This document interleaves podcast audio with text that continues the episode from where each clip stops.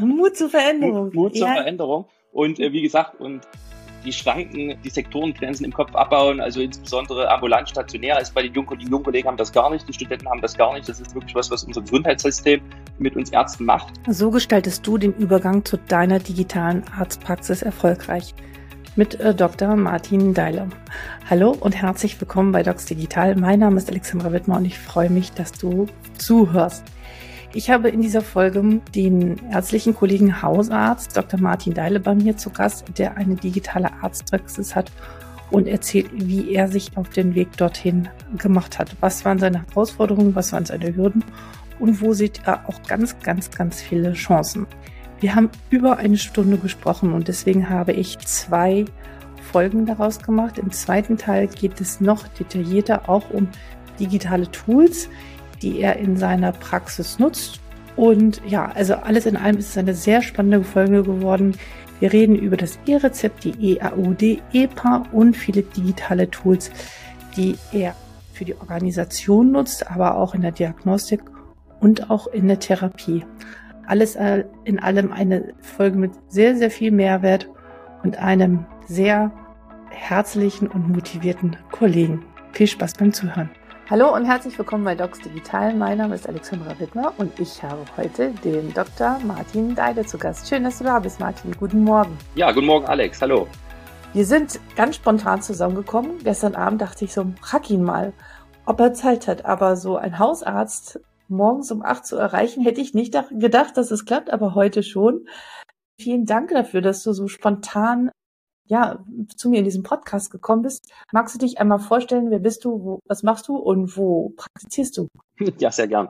Also erstmal schönen Dank für die Einladung. Ich bin der Dr. Martin Deile, bin 42 Jahre alt und ich habe eine Hausarztpraxis in Dresden, in der Stadt, im Dresdner Osten und bin Allgemeinmediziner, habe vorher noch als Anästhesist gearbeitet und auch den Facharzt gemacht, die Weiterbildung gemacht zum Anästhesisten, bin von 2010 bis 20 als Notarzt unterwegs gewesen und da auch sehr viele Notarztdienste gemacht mhm. und habe mich 2014 im Prinzip aus der Uniklinik in Dresden verabschiedet, aus der Anästhesie. Bin dann nochmal zwei Jahre in ein kleineres Krankenhaus im Vorort gegangen nach Radeberg. Das kennen einige sicher vom Bier. Und bin ja. dann nochmal natürlich zwei Jahre in eine Praxis hier in Dresden gewechselt, in eine ambulante Praxis zu einem Kollegen, der auch noch Urologe ist und habe mich dann nach einem Dreivierteljahr habe ich dann eine eigene Zulassung bekommen hier in Dresden. Also Dresden ist immer mal wieder geöffnet im KV-Bereich und konnte dann im Prinzip eine Zulassung, eine Neuzulassung bekommen und habe mich dann hier Räume angemietet und im Prinzip eine eigene Praxis von der Pike aufgebaut. Also sprich mit null Patienten angefangen am 1. Juli 2019, jeden noch mit Handschlag begrüßt. Und mhm. jetzt haben wir ungefähr so 1500 Patienten im Quartal, wow. bedienen KV, bedienen Hausärzteverband und Privatpatienten. Und zusätzlich noch so ein Schwerpunkt ist Sportmedizin. Da mache ich noch, treue ich mit als mal zwei Ärzte, ein Unfallchirurg und ich, Orthopäde, und wir betreuen hier den Basketballverein in Dresden, den mhm. Profiverein, ich spiele in der zweiten Liga. Und ansonsten machen wir noch berufspolitisch bringe ich mich noch ein, jetzt seit neuestem, weil ich der Meinung bin, dass man auch im Prinzip auch die digitale Stimme äh, nicht nur so negiert werden sollte, sondern dass es auch Menschen braucht und Ärzte braucht, die auch Positives im digitalen Bereich der ganzen Sache abgewinnen und wo es eben auch funktioniert und wo man eben auch mal auftreten kann und mal eine Präsentation machen kann und mal zeigen kann den anderen Kollegen, dass es einfach auch geht und in neun Sekunden im Prinzip das E-Rezept auf dem Handy ist. Genau, und so bist du mir auch aufgefallen als ein sehr positiver, vorangehender Kollege. Deswegen habe ich dich natürlich auch hier eingeladen. Und eine Frage vorweg, hat dein Tag 48 Stunden oder wann machst du das alles? Nö, also da muss ich, da kann ich wirklich auf die Digitalisierung verweisen. Also mhm. die Arbeitsprozesse sind bei mir sehr optimiert. Ähm, ja. Erstmal standardisiert worden und dann optimiert worden. Das kommt natürlich ein bisschen aus meiner intensivmedizinischen, anästhesiologischen Vergangenheit, wo man das einfach lernt, standardisiert zu arbeiten. Zum Beispiel CRM-Programm, Crew Resource Management, ja, oder Forza. Also es gibt verschiedene Dinge aus der Luftfahrt, die in der Anästhesie auch ähm, relativ populär sind und wo man sich eben auch lernt zu organisieren und zu standardisieren. Und ähm, wenn man standardisiert, kann man auch digitalisieren. Also wenn man ein standardisiertes Prozedere hat, zum Beispiel bei einem Harnwegsinfekt, dann kann man den auch digitalisieren. Und ich sag mal, was auch schon analog gut funktioniert, funktioniert digital noch besser. Genauso ist es natürlich andersrum, ja. Also wenn was analog nicht funktioniert, dann brauchen wir es auch nicht digitalisieren, weil dann ist es auch digital ein schlechtes Ergebnis, ich sage so. Ja, sehr spannend. Also mit System vorgehen, ne? Standards und Systeme äh, stellen. Nun ist jetzt nicht jeder Kollege oder Kollegin hat die Schule der Intensivmedizin durchgemacht. Deswegen sprechen wir noch mal ein bisschen später darüber, welche Tools du da nutzt und wie man sich auch dieses Wissen gegebenenfalls auch aneignen kann, weil ich glaube, wir werden nicht rumkommen, da mehr auch digitale Kompetenz äh, zu haben, um uns gut zu organisieren. Was mich jetzt aber noch vorab interessieren würde, wie war denn dann dein Weg aus der Klinik und der Notfallmedizin? Das ist ja schon ein sehr intensives Fach, dann doch in die, in die Hausarztpraxis, also in die Ambulanz äh, in die, zu gehen. Also was hat dich dazu bewogen?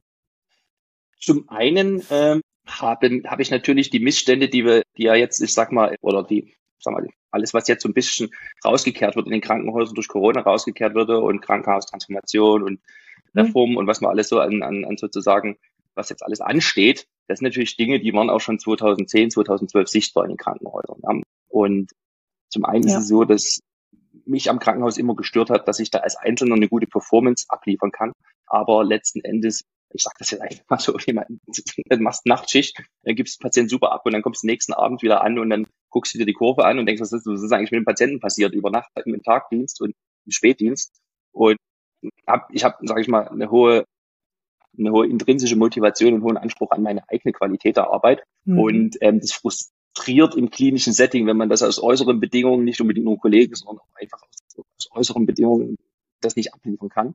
Und ich wollte, und das natürlich am Ende den, dem Patienten nicht zugutekommt. Was ich wollte, ist, dass ich mein, meinen Patienten, also ich sage mal meinen 1500 Patienten im Quartal, eine sehr gute aktuelle Medizin anbieten möchte und die auch eben technisch auf dem aktuellen Stand ist und wo ich meinen Patienten im Prinzip helfe, möglichst nie ins Krankenhaus zu müssen. Ich ja. bin ganz stolz drauf, dass wir seit 2000, also seit 2019 bin ich hier und ich habe bis jetzt nicht einen Herzinfarkt gehabt bei meinem Patienten. Ich bin wirklich aktuell noch stolz drauf. Ich weiß, der Tag wird kommen, aber wir haben gleichzeitig natürlich auch mehrere Patienten mit einer KAK diagnostiziert, die auch Stents bekommen haben und dieses Jahr haben wir drei Männer kurz vor der Rente mit Bypass-Operationen und diese haben aber alle keinen keinen Infarkt bekommen, sondern wir haben sie vorher sozusagen diagnostiziert und das ist mir auch ganz wichtig, dass das, dass das funktioniert. Und ich denke auch, dass da eben auch unsere Praxisorganisation und vielleicht auch digitale Tools eine Rolle spielen. Das heißt, du trackst richtig sozusagen, äh, wer von meinen Patienten geht in die Klinik und kriegst das mal mit, wer von diesen 1500, wie viele pro Monat die Klinik aufgesucht haben? Kannst du das? Funktioniert pro Monat das? nicht, aber ich habe natürlich meine, natürlich ist ist klar, ist Mobilität natürlich ein Problem, wenn man natürlich ältere Herrschaft hat mit Schwindel, die mal umfallen und sich den Kopf anstoßen, die natürlich klar. öfters in der Klinik. Ja, das ist ja. ganz klar. Aber ich versuche vor allem eben, dass jüngere Patienten, also als kardiovaskuläres Risiko zum Beispiel, also alles, was vermeidbar ist, dass man das auch vermeiden kann. Auch das ist ja ein Anspruch, warum ich ja, aber was ist denn der Sinn der Digitalisierung? Also was ist denn das Konzept dahinter? Und meiner Meinung nach ist das Konzept dahinter, dass wir einfach am Ende eine bessere Medizin machen. Also brauchen wir nicht digitalisieren der Digitalisierung wegen, sondern es geht darum, unsere Medizin Unsere ja. Medizin ist einfach in der Sackgasse. Ich sage das jetzt mal so, wir werden nicht besser und das liegt nicht daran, dass zu wenig Geld da ist oder dass wir zu wenig Werte bestimmen oder dass wir zu wenig Manpower haben, sondern ich denke einfach, dass insgesamt die Medizin von ihrer Ausrichtung her reformiert werden muss. Also das fängt sozusagen dabei an, dass wir ambulant und stationär einfach nicht trennen sollten in meinen Augen. Das ist eine, eine Wand, die wir in Zukunft nicht mehr brauchen, die wir einreißen müssen. Und also insgesamt in den Köpfen und auch in der Behandlung. Und natürlich ist es so, dass die Medizin auch besser werden muss. Also ich will sagen, klassische Beispiel der Blutdruck, ja, also wir schreiben eine Blutdrucktablette auf ab dem 50. Lebensjahr und das ist, als würde man Patienten die ganze Zeit ein Taschentuch reichen, weil er einen Knopf hat. Aber im Prinzip, warum er den Blutdruck hat und was da eigentlich dahinter steckt, wissen wir nicht. Absolut, ja, ja, genau. Das ähm, nochmal als Ziel, ja. Ich möchte nochmal hervorheben, das ist ja das Sinn, die Sinnhaftigkeit der Digitalisierung, dass wir unsere Verwaltung optimieren. Ich denke, das müssen wir einfach machen und unsere Abläufe. Das hat aber ja nichts mit Medizin zu tun. Aber ähm, der eigentliche Sinn dahinter ist doch, die Medizin zu verbessern. Da würde ich gerne noch ein bisschen später drauf eingehen. Also was du jetzt auch genau, das finde ich zwei gute Fallbeispiele, was du konkret bei diesen Herzinfarkt oder diesen KHK-Patienten und auch bei diesen Blutdruckpatienten, wie du da vorgehst. Also so, dass wir mal so ein bisschen kleiner, ein bisschen so einen kleinen Deep Dive machen, wie du da digitale Tools nutzt, um auch eventuell präventiv oder Ereignisse zu verhindern. Jetzt aber nochmal ein, noch mal einen Schritt zurück oder zu, zu Beginn nochmal. Ähm, du hast Du schreibst bei LinkedIn sehr intensiv natürlich auch über das E-Rezept, die EAU und auch immer mal wieder über die EPA. Und ich würde gerne auf alle Punkte einmal kurz mit dir eingehen und deinen, deine Einschätzung dazu hören. Was am längsten nutzt du schon wahrscheinlich die E. Was waren die Herausforderungen? Oder ich weiß nicht, die EAU. Was war die Herausforderung bei der Einführung der EAU und des äh, E-Rezeptes jetzt aktuell? Vielleicht kannst du da mal so einen kleinen Einblick geben, wie das bei dir gerade läuft. Ich kann mich, ehrlich gesagt, muss ich direkt überlegen, weil jetzt diese, diese, diese Tools oder diese Anwendungen laufen bei uns schon sehr lang. Also EAU war eigentlich relativ problemlos, die Einführung meiner Meinung nach. Wir hatten am Anfang, nee, stimmt nicht ganz. Wir hatten, glaube ich, am Anfang angefangen, EAUs zu senden, haben wir gesagt, wir machen das jetzt eine Woche. Das war irgendwann im März oder April, in welchem Jahr auch immer. Und also zwei oder drei Jahre, ich glaube vor zwei Jahren. Und auf jeden Fall gab es das Problem, dass im Prinzip wir zu zeitig dran waren. Das heißt also, die Krankenkassen hatten keine KIM-Adressen oder keine KIM-Schnittstelle. Mhm. Das heißt also, die, die sind nicht angekommen. Und also von unserer Seite gingen die alle raus, aber die sind halt nicht angekommen. Und dieser Feedback-Mechanismus noch nicht versendet, fehlerhaft versendet. Da gibt es also ein, eine Tabelle, die man sich anschauen kann, da kam halt raus, dass einige Krankenkassen funktionierten, aber insbesondere die AOK Plus, was uns sehr vertreten ist hier in, in Ostsachsen, funktionierte nicht, so dass wir das nach einer Woche abgebrochen haben und gesagt haben, gut, okay, wir machen es wieder analog, warten mal sechs Wochen und dann probieren wir es in sechs Wochen. Haben wir uns einen Stichtag gegeben und dann haben wir es in sechs Wochen nochmal probiert. Und dann funktionierte das fast vollständig mit allen Krankenkassen. Dann haben wir nochmal zwei, einmal einen Tag getestet und dann gab es immer noch Schwierigkeiten, war aber deutlich besser. Dann haben wir nochmal zwei Wochen gewartet, wieder einen Stichtag und dann haben wir ganz umgestellt. Das lag aber jetzt eben, wie gesagt, daran, dass die Krankenkassen das selbst erstmal implementieren mussten.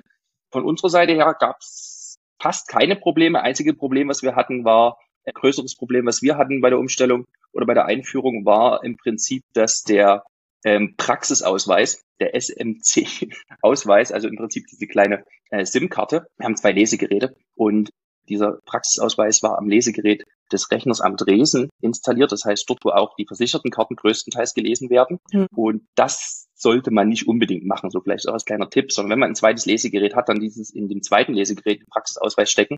Ähm, das hat deutlich dazu geführt, dass die Fehlerrate der einzulesenden Karten deutlich reduziert wurde. Auch vielleicht kannst du dich erinnern, gab es da Probleme mit statischen Aufladen von Karten und sowas alles. Das ist aber alles Geschichte. Es gab dann aber eben nach wie vor noch Fehler aufgrund dessen, dass eben der Praxisausweis offensichtlich als ein ganz einfaches Problem eigentlich und mechanisches, wenn man so will. Und weil man es einfach nur umstecken musste. Und dann haben wir also diesen Praxisausweis ins Sprechzimmer gesteckt, in das zweite Lesegerät. Und seitdem läuft es stabil. Das war eigentlich so das größte Problem. Und natürlich das Problem der, ja, des Ausdrucks. Also sprich, das ist jetzt auch gar nicht so sehr das digitale Problem, das ist eher ein Anwenderproblem, dass eben viele äh, einen Ausdruck brauchen. Also zum Beispiel Arbeitslosengeldbezieher. Das heißt also, es gibt eben doch einige, wo im Prinzip die Institution nicht berechtigt ist, bei der Krankenkasse ja. die abzufragen. Das ist ja. aber jetzt eben kein, ein konzeptionelles äh, Problem, zum Beispiel auch bei Patienten, die bei der äh, Versorgung, Landesärztlichen äh, Polizeibeamte, ja, Feuerwehrbeamte, die in KVS versichert sind, die eben mit ihren alten KVK-Karten kommen, die eben auch gar nicht teilnehmen können an der ganzen Situation. Hm. Und das muss man halt wissen vorher, ja. Also wer braucht was, wer braucht was nicht. Und gut, aber 80 Prozent funktionieren schon. So, also mit ja, EAU. Gut. Jetzt tut es komplett. Ja. ja. Frage des versicherten Ausdrucks. Ja. Das haben wir über eine App gelöst. Ja. Und dann kriegen die Patienten das über eine App und die anderen, die können den gerne umknicken, sage ich immer, dann knicken sie den versicherten Ausdruck nach unten um, dass man die Diagnose nicht sieht, dann können sie es auch im Arbeitgeber abfotografieren. Okay, okay. Super. Also machen wir mal so einigermaßen Haken inzwischen der EAU. Was ist mit dem E-Rezept bei dir? Wie sieht, läuft das? Ja, E-Rezept läuft bei uns seit Juni 22. Da haben wir auch so einen Stichtag gehabt und da haben wir komplett umgestellt und haben auch umgestellt gelassen, muss ich jetzt einfach mal so sagen. Es hat von Anfang an, wir haben auch Proben natürlich Vorlauf gehabt, zwei Monate, mhm. wo wir es immer mal probiert haben, also ähnlich wie bei der EAU. Ich brauche das nicht wiederholen, ungefähr so lief das auch. Und dann haben wir im Prinzip, das weiß ich noch ziemlich genau, Ende Juni 22 zu 100 Prozent auf E-Rezept umgestellt. Und das hat auch super funktioniert, muss man einfach mal so sagen. Das Problem war, dass sich die Apotheken dran gewöhnen mussten, dass wir keine rosane Rezepte mehr ausstellen. Also es sind natürlich vereinzelt Patienten zurückgekommen, die dann gesagt, meine Apotheke hat gesagt, die können das nicht und so, wir müssen in eine andere Apotheke gehen oder sagen Sie schön Gruß in der Apotheke. Prinzipiell ist das die neue Technologie und das sollte auch funktionieren, einfach damit natürlich auch die Apotheken ihre, die haben ja auch Verwaltungssysteme und Software und auch die mussten installieren. Und wenn da natürlich der Apotheker keinen Druck macht, da passiert da auch nichts. Und das war so im Prinzip die Idee dahinter, habe aber hier zwei sehr motivierte Apotheker um die Ecke und die haben von Anfang an mitgezogen. Okay, das heißt also, das wäre jetzt so meine Frage gewesen, wie hat so dein Umfeld darauf reagiert? Einerseits die Patienten, dann deine Mitarbeiterin oder Mitarbeiter und natürlich auch die Apotheker drumherum. Waren alle gleich begeistert oder gab es da auch Widerstände von der einen oder anderen Stelle? Zunächst mal muss man sagen, dass wir als Ärzte natürlich unheimlichen Vertrauensbonus bei den Patienten genießen. Ja, und den kann man auch so im Prinzip äh, ist das genauso, wenn Sie da, ein, wenn man ein E-Rezept ausdruckt, in Anführungsstrichen, und da haben wir es am Anfang ja machen müssen, auf A5, dann ist dem Patienten das erstmal herzlich egal, ob das ein rosanes Rezept ist oder ob das ein QR-Code ist, den er da in die Hand bekommt. Und so war auch die, der Rollout, sage ich mal, mit den Patienten. Und ich finde es auch ganz gut, dass man das ausdrucken kann. Und ich bin auch der Meinung, dass man das weiterhin braucht. Einfach mal die Situation, es kommt ein Enkelkind oder irgendjemand, der hat nicht die Chipkarte jetzt dabei von der Großmutter und soll irgendein Medikament abholen. Und dann ist es einfach nach wie vor angesagt, mhm. einfach das auszudrucken. Zum anderen ist es so, dass es eben diese, durch dieses erstmalige Ausdrucken den Patienten das erstmal in Anführungsstrichen sind mit demselben Rezept wieder in die Apotheke gewackelt. Für die hat sich nichts geändert, außer dass im Prinzip in der Apotheke das Ganze eingescannt wurde. Auch im Praxisablauf hat sich erstmal nichts geändert für die Schwestern. Das heißt, sie haben weiterhin ein Rezept ausgedruckt, aber natürlich hatten wir im Hintergrund digital einen digitalen Token erstellt. Und da bin ich wieder, was wir vorhin gesagt haben, wir wollen ja die Medizin verbessern. Das ermöglicht uns natürlich, dass wir überhaupt Interaktionen demaskieren, die wir als Ärzte noch gar nicht auf dem Schirm haben, sage ich mal. Also wir wissen ja diese ominösen Zahlen da zwischen 10 und 100.000 Patienten, die da offensichtlich jedes Jahr irgendwie mit medikamentösen Interaktionen eingewiesen werden, mhm. versterben, wie auch immer. Die Zahlen werden ja total durcheinander geschmissen mittlerweile. Aber wie auch immer, was ich sehe, ist allein schon mit meiner Verordnungssoftware, dass wir im Prinzip Interaktionen haben, die uns gar nicht bewusst sind oder bewusst sein können bei der Vielzahl an Medikamenten, die unsere Patienten teilweise verschrieben bekommen. Ähm, die, die du jetzt sehen kannst, die du jetzt sozusagen, die dir jetzt angezeigt werden. Natürlich auch noch nicht. Da, da stoßen wir jetzt so ein bisschen in dieses äh, Medikationsplan-Diskussion ein. Das mhm. bedeutet, gibt ja auch Bestrebungen, diesen, also ich machen wir es kurz, ich bin auch dafür, dass ein Medikationsplan automatisch am besten über die TI automatisiert wurde, in dem Moment, wo das, wo das Rezept aus eingelöst wird. Das heißt also, jedes Medikament hat ja so einen kleinen CQ-Farm-Code auf der Packung. Wenn sich mal so eine Medikamentenpackung angeguckt hat, der weiß, dass ein kleiner QR-Code drauf ist und der wird ja dem Patienten zugeordnet. Und über diese Ausgabe sollte meiner Meinung nach automatisiert Medikationsplan erstellt werden. Und das ist eine Verbesserung dann in der Versorgung in meinen Augen. Es ist mehr Patientensicherheit und wir werden daraus auch eine bessere Medizin machen. Muss ich jetzt mal so einflechten. Ja, und was ich mir wünsche, ist sozusagen, wenn das sozusagen digital verfügbar ist, welche Medikamente also pro Patient da sind, dass wir dann auch so eine Art Feedback bekommen, oh, Achtung, Achtung, hier gibt's eine Kombination, äh, die solltest du bitte nicht machen, weil es ist völlig utopisch, immer alle, alle Wechselwirkungen im Kopf zu haben, ja. Darauf warte ich. ja. Gut, also ich habe so ein Programm, das läuft seit einem halben Jahr und ich erschrecke manchmal, was es für Interaktionen gibt. Manchmal ist es auch Blödsinn, logischerweise. Welches denn? Spironolactone und Entresto. Ja, nee, also, nee, nee, nee, nee, welches Programm? Also, das ist einfach mein Praxisverwaltungssoftware integriert. Gut, welche ist das? Das Tomedo von Zollsoft aus Jena. Okay, okay, super. Gut, dürfen wir hier nennen. Dürfen wir, ich werde immer wieder gefragt, was soll ich, was soll ich nehmen? Und äh, ich weiß gar nicht, ist der Markt nicht so groß? Ich hm, brauche mehr Informationen und möchte hören, was ja. andere Kollegen und Kollegen machen. Alles gut. Unbezahlte Werbung hier. so, okay, gut. Also so, wenn man sich das so anhört von dir, klingt das alles so easy peasy, das rutscht und das läuft einfach und äh, alle machen mit. Woran glaubst du, scheitert es dann dann doch, wenn man nämlich die Berichterstattung sich anguckt zur Einführung des E-Rezepts und die doch immer wieder beschriebenen Widerstände, was ist der, was sind die zwei oder drei Gründe dafür, die du identifizieren kannst? Was machst du anders als andere? Ich denke, was, was ein Problem ist, ist wirklich der Übergang. Also ich möchte sagen, wirklich die Stabilität der Systeme, also mhm. sowohl Hardware als auch Software in vielen, in vielen Praxen. Ich glaube auch, das kann ich nicht, ich denke auch teilweise veraltete, veraltete Software oder veraltete Hardware, muss ich jetzt einfach mal so mhm, okay. werfen. Wir haben ja eine relativ alte niedergelassene Ärzteschaft, das darf man auch nicht vergessen. Ja. Und ich bin ja so eigentlich die erste Generation, wie gesagt, 42 Jahre, die jetzt wirklich mit dem Computer aufgewachsen ist, also wirklich aufgewachsen. Ne? Also C64, mhm. Atari, sowas alles, Gameboy, also wirklich von Anfang an den Bildschirm vor der Nase hatte, in Anführungsstrichen. Und ich glaube, das ist da auch einfach so ein bisschen eine Generationsfrage. Also okay. Zum einen. Zum anderen, äh, ganz konkret, ist es so, solange man, ich sag mal, hybrid arbeiten muss, also analog und digital, ist das ein Problem. Also solange man äh, vor jedem Rezept entscheiden muss, mache ich jetzt ein E-Rezept oder mache ich ein rosanes Rezept und dann noch dreimal hin und her klicken muss, ähm, dann ist es einfach mehr Arbeit. in dem Moment, wo ich natürlich ein System habe, was funktioniert digital, wo ich auch jetzt weiß, das klappt, also ähnlich wie wir das getestet haben, eben mal für einen Tag, dann einfach umzustellen und die gesamte Konfiguration des PVS ähm, so einzustellen, dass man jetzt komplett nur noch digital macht, dann wird's einfach, weil man dann im Prinzip nur noch einmal klickt. Ja, und dann ist man auch in diesen sämtlichen Algorithmen, dass man ständig umstellen muss, das fällt dann weg, sondern man macht einfach direkt digital. Und das ist bei uns auch so gewesen, dass das wirklich sehr für Verwirrung gedruckt hat, wenn man immer wieder hin und her switcht, also hin und her wechselt zwischen, zwischen digital und analog. Natürlich muss ich jetzt einfach nochmal mein Praxisverwaltungssystem hervorheben. Hier war ein Techniker für zwei Tage, als wir das Ganze installiert haben im Mai 2019. Seitdem war hier nie wieder ein Techniker. Und ich bin jetzt auch kein Freak oder sonst irgendwas, sondern ich sehe mich ganz normal als, als ganz normalen Frontend-User. Und die Updates kann ich selbst machen. Ich einen Mac Mini als Server stehen, den ich im Prinzip selbst verwalten kann. Und wenn ein Problem ist, die Probleme gab es wirklich nur, weil wir einfach zeitig dran waren, muss ich jetzt einfach mal so sagen. Also weil wir nicht gewartet haben auf das Tomato, also unser Hersteller hat gesagt, ja, wenn Sie, oder die sagen im Prinzip, wenn Sie lieber konservative Nutzer sind, dann machen Sie Ihr Update einfach zwei Monate später oder machen Sie einmal im Quartal ein Update etc. pp. Das sind wir hier nur nicht, sondern wir wollten immer gleich on the edge sozusagen arbeiten. Und dadurch gab es natürlich auch Probleme, aber die wollte ich ja auch sehen, diese Probleme, damit die eben bei den nächsten Kollegen, der vielleicht nicht so affin ist, eben nicht mehr auftauchen und dass man sich Kinderkrankheiten sozusagen haben. Aber das ist natürlich meine persönliche Motivation, sage ich jetzt mal so.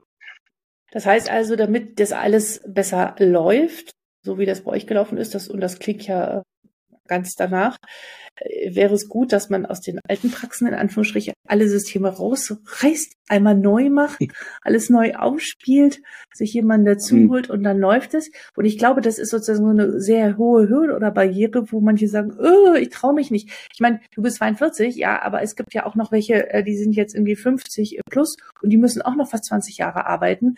Also was mhm. ist mit denen? Also das ist, da, das sehe ich schon eine große Herausforderung und ähm, da ist ja auch die Sorge, da abgehängt zu werden und irgendwann werden die Patienten da auch gar nicht mehr hingehen, weil das die Lebensrealität, die, in der wir leben, ja ganz anders digital ist, als wenn sie zum ha zum ja zum Niedergelassenen gehen.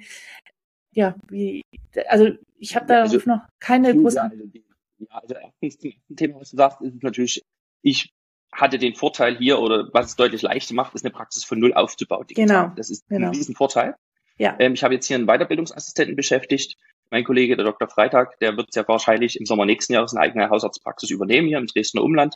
Und ähm, bei ihm ist es aktuell so, dass er oder wir sind, wir setzen uns natürlich zusammen und sprechen darüber. Und aktuell ist ähm, die Idee, dass man im Prinzip alle Akten, das ist im Prinzip eine Papierpraxis, wenn man so möchte, die seit zwei Jahren ihre Befunde auch digitalisieren mit einer rudimentären Software, ich sage es jetzt mal so. Und im Prinzip ist die Idee, dass er im Prinzip alle Papierakten einfach in, in den Keller oder in der Garage steckt und einfach bei Null anfängt. Also sich im Prinzip die Praxis installiert mit der Software, die wir hier auch haben und dann wirklich einfach bei Null anfängt und wirklich in dem Einzelfall, wo wirklich mal die Akte gezogen werden muss, dann im Prinzip die Akte zieht. Aber ich glaube, dieser Neuanfang ist einfach nötig, wenn man, wenn man sich eben auch aufstellen will für das Jahr 2023. Das ist ähnlich wie mit dem, was ich eben sagte, wenn man noch Papier drucken will und gleichzeitig E-Rezept, das wird nicht funktionieren, da macht man sich kaputt.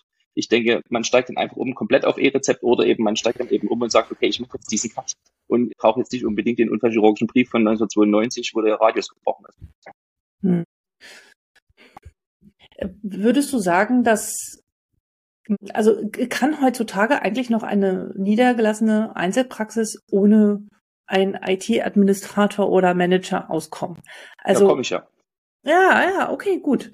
Also äh, ich, ich frage mich, ob es da schon genug äh, Systeme gibt, die einen also wirklich unterstützen oder an die Hand nehmen oder die Hersteller, die die Software zur Verfügung stellen, also die PVS-Systeme, wie siehst du das? Also kann man das hinkriegen? Muss man da nicht doch irgendwie so ein, ein kleiner IT-Nerd sein? Weil ich finde, wir müssen es so, es muss eigentlich so einfach sein. Ich sage immer so gerne dieses bisschen so dieses Apple-Gefühl oder sowas, dass es einfach leicht ist, diese ganzen Dinge zu nutzen, ohne so eine hohe Barriere oder Sorge zu haben, oh mein Gott, wie soll das alles funktionieren? Und ich glaube, so sind viele noch geprägt.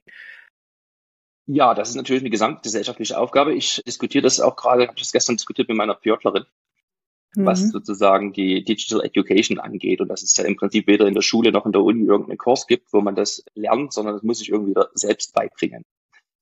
Ja, das Apple-Beispiel ist ein sehr gutes Beispiel. Also ich habe zum Beispiel die äh, einen Surferwechsel gemacht jetzt vor einem Jahr habe ich meinen Surfer gewechselt, einfach weil ich mal gucken wollte, wie es geht, wenn es wirklich mal brennt. Das klingt jetzt vielleicht blöd, aber ich wollte einfach mal schauen, wie kompliziert das ist. Das hing zusammen damals mit diesen, diesen mit dieser Flut im, im Ahrtal da in, in Nordrhein-Westfalen. Und da war eine Praxis komplett weggeschwemmt. Und ähm, ah, dann hatte okay. ich gehört, dass die im Prinzip, die hatten eine Tomato-Praxis da im Prinzip innerhalb von weil zwei Stunden nur neu, also die Festplatte äh, der Patientendaten war zu Hause beim bei dem Kollegen, denn die Wohnung war nicht von der Flut betroffen, aber die komplette Praxis war sozusagen besoffen. Und die hatten mal innerhalb von zwei Stunden die Praxis wieder am Laufen, was das PVS-System anging. Und Wahnsinn. dessen habe ich sozusagen auch mal einen Surferwechsel mich getraut. Und die Patientendaten, logisch, die sind auf extra, auf extra Festplatten. Aber die Rechner selbst habe ich einfach mit Time Capsule, also wirklich, warum ein neues Produkt erfinden, wenn es ein Apple-Produkt gibt, was super läuft.